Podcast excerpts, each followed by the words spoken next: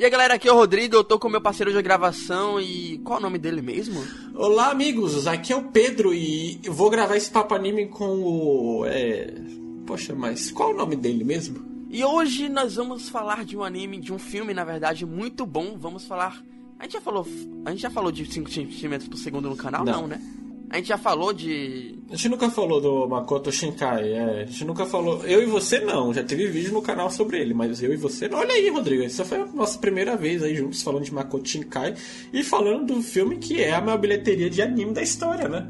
Pois é, veio pro Brasil. Infelizmente eu não consegui assistir no cinema, mas quem assistiu com certeza tem uma experiência fantástica. Bom, eu tô muito orgulhoso de estar falando, fazendo, falando de Makoto Shinkai aqui no canal, porque caramba, ele é um, ele é um gênio.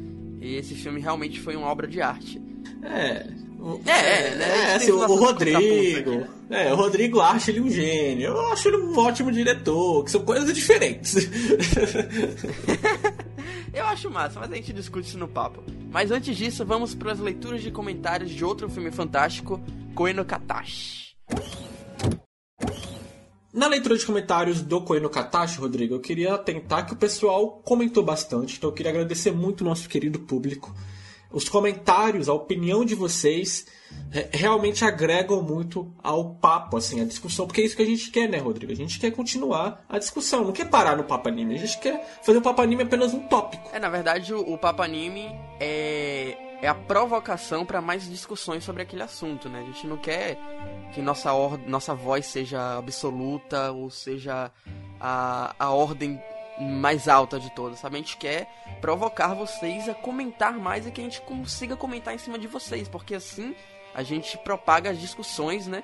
E a gente chega, nunca vai parar, obviamente, as discussões, mas é bom que a gente comece a ver vários pontos de vista, essa é importante. Exatamente.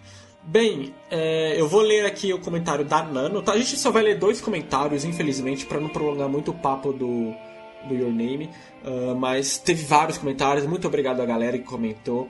Uh, e a comentário da Nano, vão ser dois, eu leio um, depois o Rodrigo lê outro. Ela diz aqui: Assim que eu terminei, semana passada, fui terminar um mangá. Terminei no outro dia. Ah, e olha que não sou muito de ler. A história é perfeita. Não gostei mais que Kimi no Nawa, que é o que a gente vai falar hoje, né? Não tenho o que falar. O único erro da autora foi não corresponder o final com o que cresceu na história, que é o que o Fausto fala, né?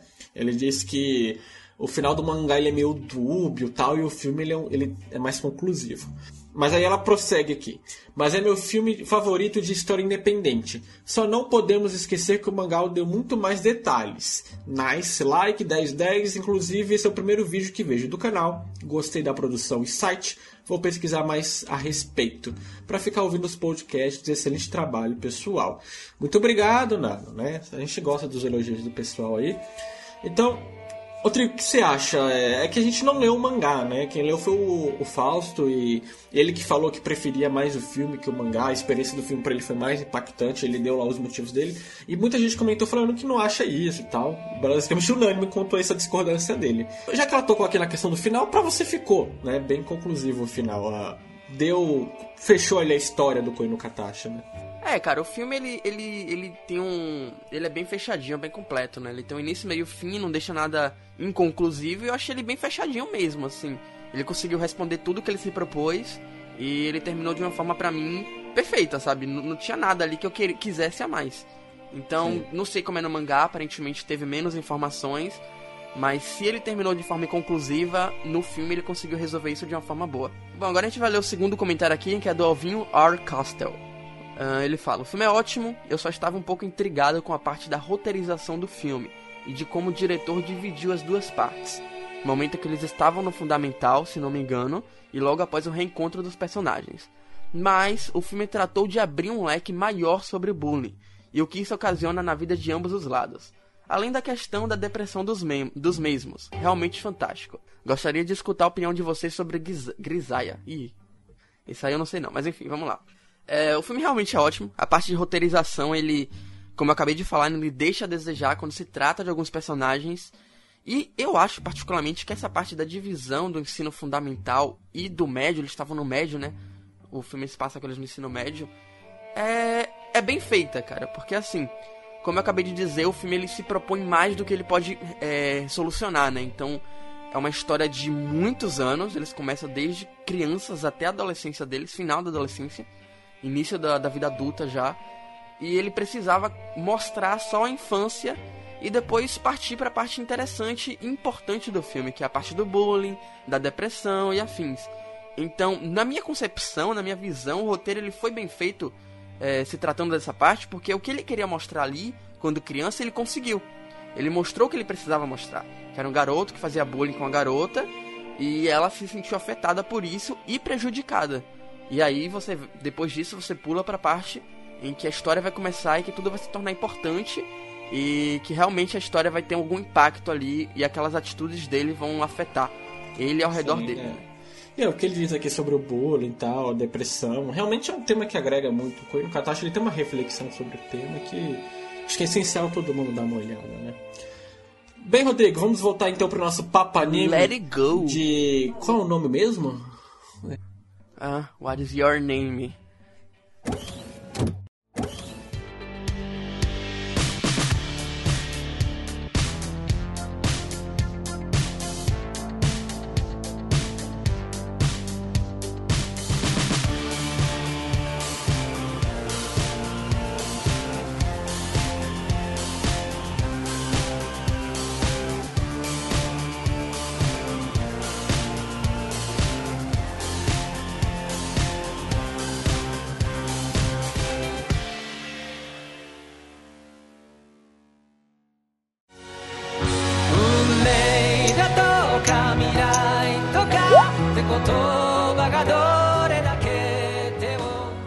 Your Name é um anime do Makoto Shinkai e ele vai contar a história de um garoto e uma garota que a partir de um cometa que passa pelo planeta Terra, depois desse cometa, na verdade, eles passam a trocar de corpos aleatoriamente nos dias, né? E a história basicamente vai girar em torno deles tentando descobrir quem é a outra pessoa que tá tomando conta do corpo deles aleatoriamente durante a semana.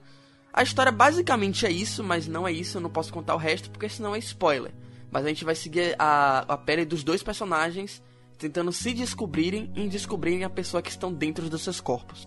É, na verdade, sem dar spoilers, como o Rodrigo falou, é uma questão muito maior que isso e isso sai rapidinho do foco, né? Acho que só a primeira uma hora de filme realmente é falando sobre isso. É, na verdade, o que eu tava pensando, né, que o filme ele, ele quer passar essa impressão, né, de que é só isso. Se você for ver o trailer, é só isso mesmo, praticamente. Sim, é, é, o- é o que o Rodrigo tava brincando com antes de gravar. Nossa, eu fui pro cinema, eu fui assistir achando que era um Se Eu Fosse Você versão animada. E aí é uma coisa completamente diferente. Olha, o que a gente pode falar em primeira vista sobre esse filme, que é óbvio, vem dos trailers, vem dos posters, é que a arte e a animação são fantásticas. Esse é o padrão Makoto Shinkai elevado ao Full HD do Full HD. É muito lindo o filme. É, cara, é um negócio realmente impressionante. Eu acho que dos filmes de animação assim, esse foi o mais, mais bonito que eu já vi. Porque a tendência é essa, né? Você vai passando os anos e a, e a animação ela tem que ficar realmente perfeita. Então tem parte de CGI ali, cara, que são tão bem trabalhadas que, putz, é, é realmente fantástico. Você não, não se toca que você tá vendo um desenho ali e não sei, cara, parece que realmente às vezes é tão bonito que chega a ser melhor que live action. É, o Makoto Shinkai tem uma arte que é inacreditável. O próprio 5 centímetros por segundo, que é de 2007, ele já tem uma arte que até hoje você fala uau, né? E o, Your Name se pensa. É, é uma arte excepcional, assim, ela é muito bem casada com a música, né? A música é muito presente e ele, ele- ela, ela expressa muito o sentimento do que é o filme. Então você encontra o sentimento do filme também na identidade visual dela. Isso é muito bom. Sim, e na verdade, uma coisa que eu acho muito interessante. Que eu tava pensando aqui agora, né?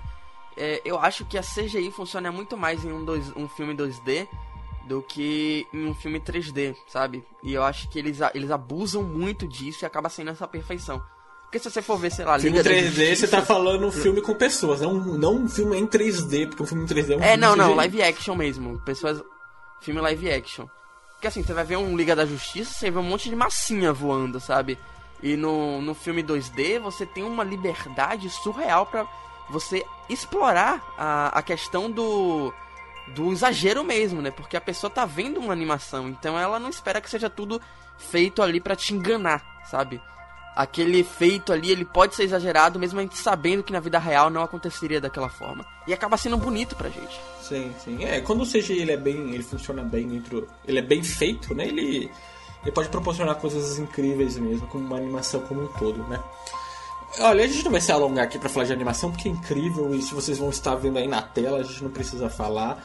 Né? Se você tem um mínimo gosto de arte, você está encantado por isso. Vamos logo falar do Makoto Shinkai e nossas concepções gerais sobre o filme, né?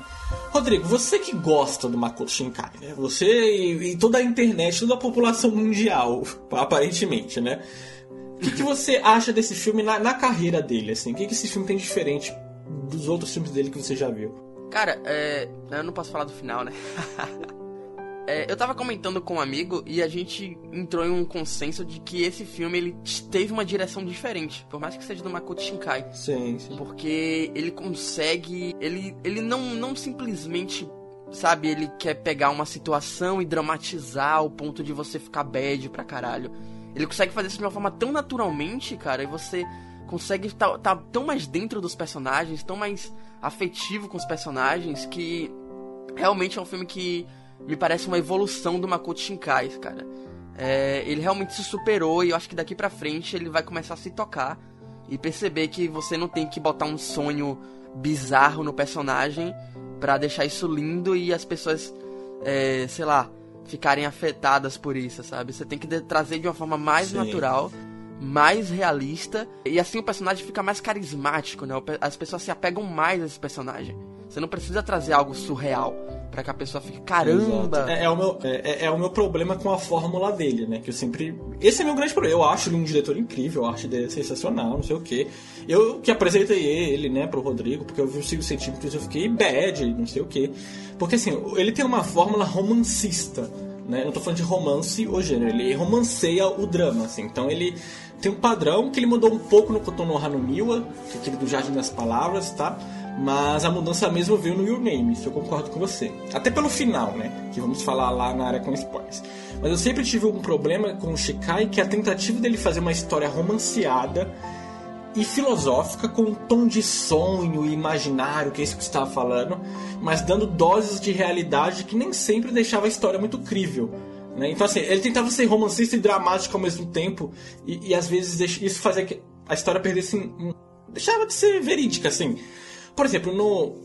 Eu queria falar isso especificamente em, um papo sobre o próprio Makoto, né? Mas uh, esse, esses problemas eles surgem em vários filmes dele, mas eu acho que o mais evidente, o que mais me incomodou foi no Kotono Hanuniwa, que assim, ele, ele prepara todo um personagem que é o protagonista, sobre ele é, ser maduro e sobre ele ser um garoto normal e ter essa maturidade adquirida naturalmente, porque a vida lhe proporcionou, né? Tenta criar um clima tudo de realidade ali em volta da obra. E aí, o protagonista, em certo momento do filme, ele fala que o sonho de profissão dele é ser sapateiro. Não porque ele acha, tipo, poxa, né, eu quero ser sapateiro porque eu acho uma profissão, né, paga bem, ou eu, eu sempre tive o dom. Não, ele quer ser sapateiro porque ele acha incrível a filosofia do sapato e dos pés, como isso sustenta o corpo, e isso fica casado com o cotidiano, porque é o sapato que tá ali no seu pé. Sabe? Gente, isso não existe na realidade. Não existe um adolescente que pense assim, sabe? Isso é, é, é romancista demais. É, é, que, na verdade, a função de um filme é ser diegético, né? O, o que isso quer dizer? Quando você vê Interestelar, os caras eles vão para fora do planeta Terra, vão para outros planetas. Mas por, você sabe que aquilo dali é mentira, mas por que, que você acredita? Porque na realidade, dentro da realidade daquele filme, aquilo é possível e ele consegue te mostrar que aquilo realmente é, é passível a acreditar. Então você tá assistindo o filme, vendo aquilo e tá acreditando naquilo ali, mesmo sabendo que não é possível ainda pra gente. E qual o problema da direção do Shinkai até Your Name? É porque ele não conseguia convencer a, a gente que aquilo dali era real mesmo dentro da história. Então você não adianta você pegar, é, vamos lá, o mesmo exemplo, é, Interestelar, os caras conseguem ir lá para fora mas aí eles conseguem fazer uma nave que solta poderes lá do lado, da, do lado de fora, sabe? Não, não tem terreno para isso. O filme ele não, não se propõe a te convencer isso. Tira a crivelidade, né, do, do filme. Sim. Então acho que o maior problema do Shinkai sempre foi esse. Ele trazia algo muito surreal, mesmo para que, pro que a história se, pro punha. Então ficava meio bizarro mesmo. Parece que as pessoas aí não têm um problema com isso, elas ficam tristes com o filme dele, ponto, né? Mas eu sempre tive esse problema. É, você vê que uma certa hora ele, ele tá fazendo drama não porque ele tá mostrando uma história dramática, mas porque ele quer te fazer ficar triste. E isso sempre me incomodou porque me tirava da imersão da história. E é quando você traz algo muito surreal para um, um, negócio que não, não tem terreno para aquilo dali, ele não consegue te convencer. Aí uma obra que, é, que ela tem a função de te deixar lá dentro, né? Ela quer te enganar, ela quer que você realmente entre na história, acaba te tirando, fazendo o contrário. Aí acontece esse tipo de coisa. Sim. Você sai da, da função diegética do filme. Exato, e como o Rodrigo disse, o Your Name ele parece seguir uma outra linha que ele continua sendo realista, mas mantém, mantendo os pés na ficção, né? Ele, ele é mais fantástico do que real, né? Exatamente. Ele, ele é mais idealista do que dra dramático. Então, Sim. realmente foi uma novidade na direção dele. E, é claro, é um filme que você vai ficar sem palavras no final, né? Isso é fato também. Acho que da parte do meio pra frente você já não consegue respirar direito. É, sobre a história, nos 5 centímetros por segundo, você pode retirar todos os personagens da tela e deixar só as vozes deles ali os cenários passando, que você consegue entender o enredo perfeitamente. Aqui não. No Your Name, os personagens são muito presentes nas suas personalidades. Como a personalidade deles vão agir dentro da obra, acaba influenciando de certa forma. Só que assim, não é nada demais também, eles são apenas um recorte ali da menina do campo tímida e do rapaz simpático da cidade. Né? Os personagens são isso.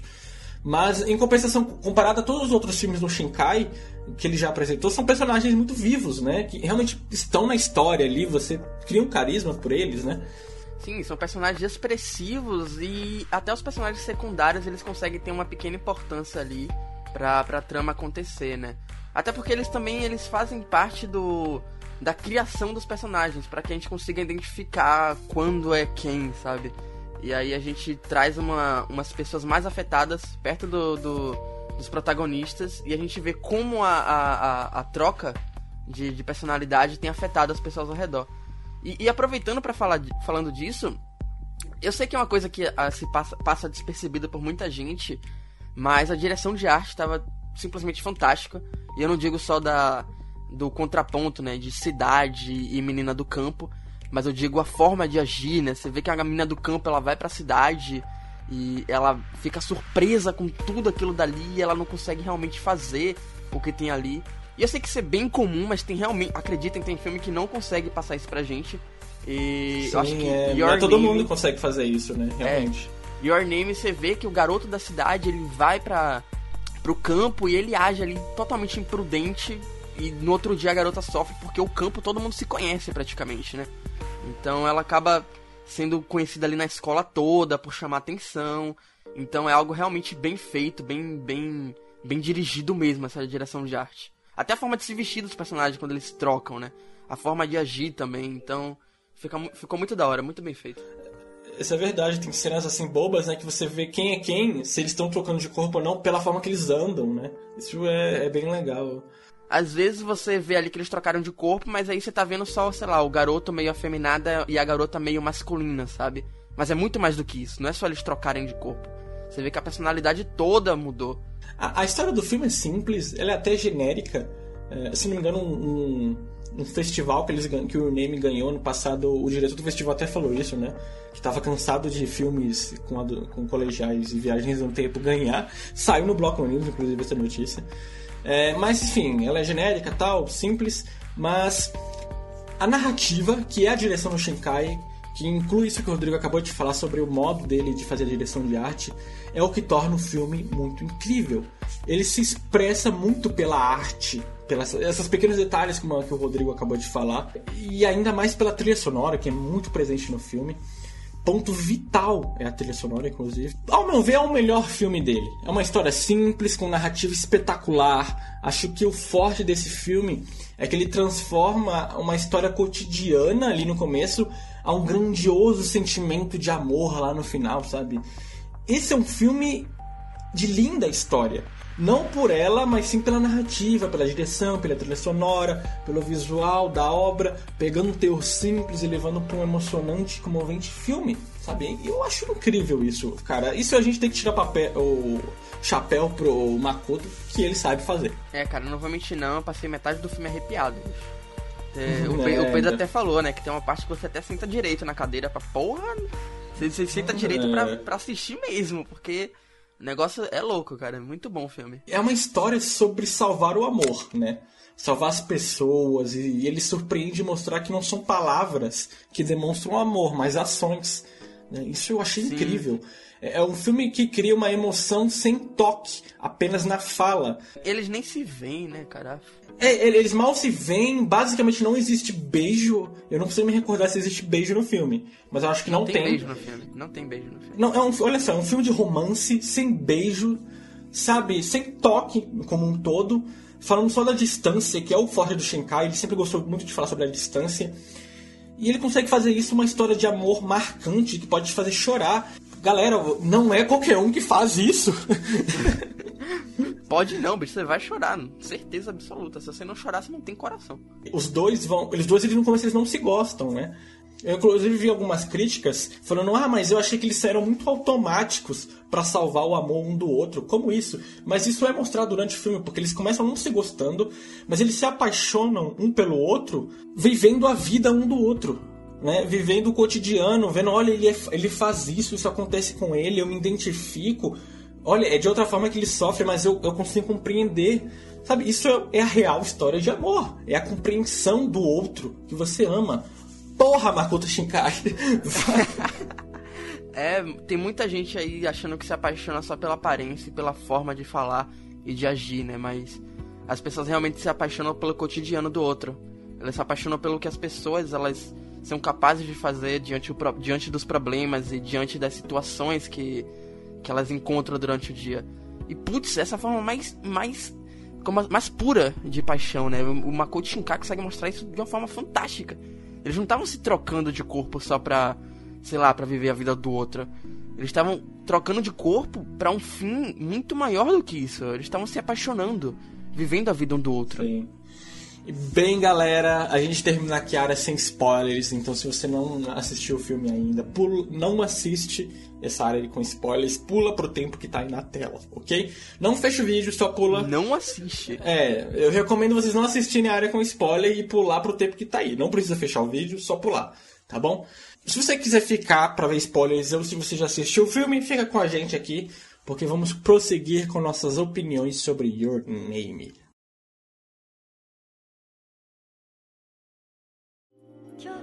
一番明るく見えるんやっけ？三葉そこにいちゃダメだ。三葉彗星が落ちる前に町から逃げるんだ三葉逃げろ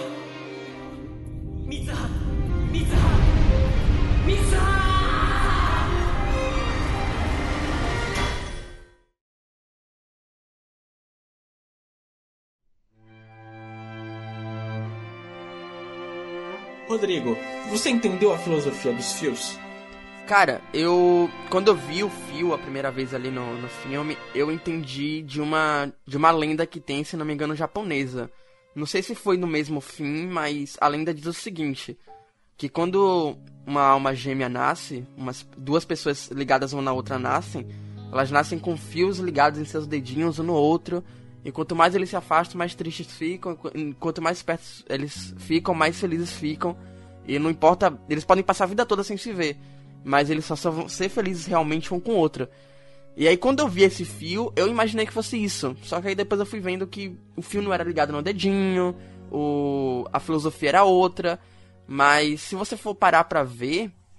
É, faz sentido. É, é, faz sentido, é quase isso, sabe?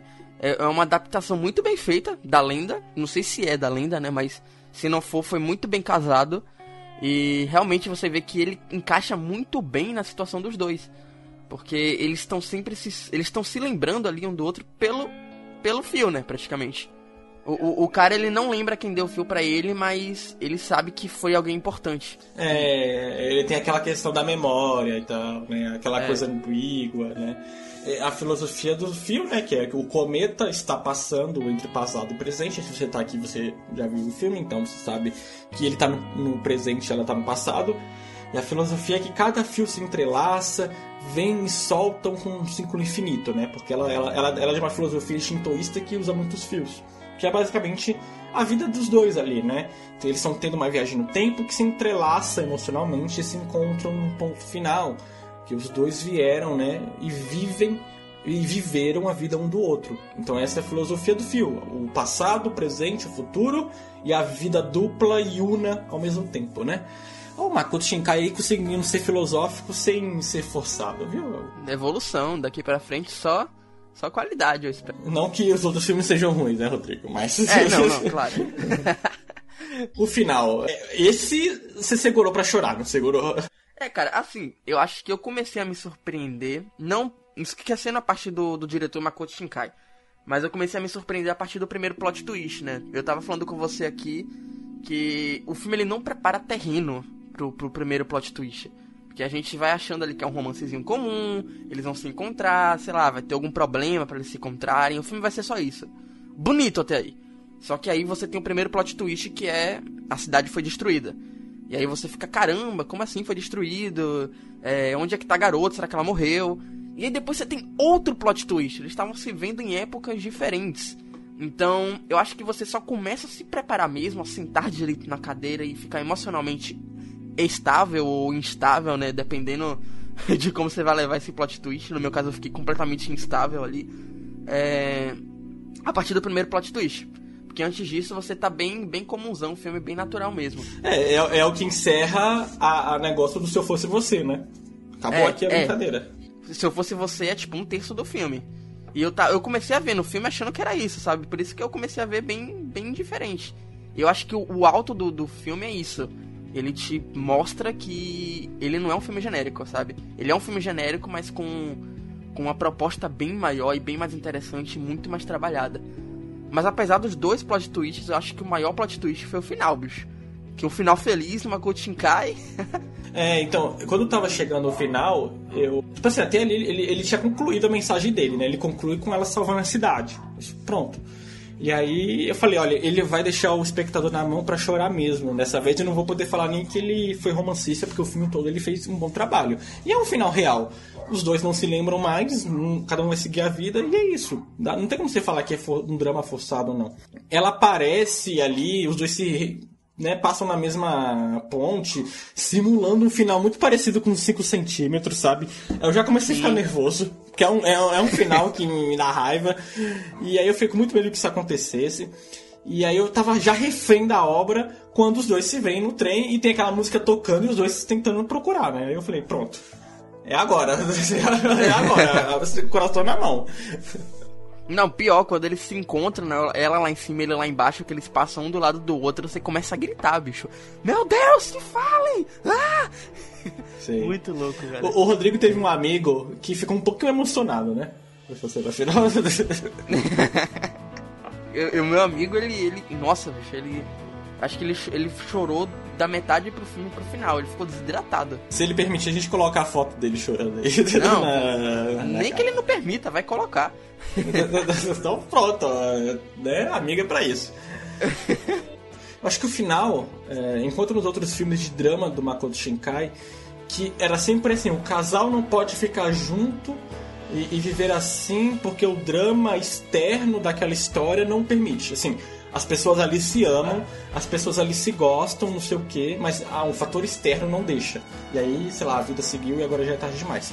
Esse filme, se você parar a pensar, o drama, é, não, não o drama lá do cometa tal, porque aquele ali já é um, o, o drama central do filme, mas o drama do amor dos dois, na realidade, é porque eles ficaram cinco anos sem poder se encontrar ali, ficaram um tempão ao todo sem poder se realmente se conhecer fisicamente. E, e nesse tempo, eles estavam com a memória ofuscada, vivendo cada dia pensando em algo que eles nem sabiam o que era.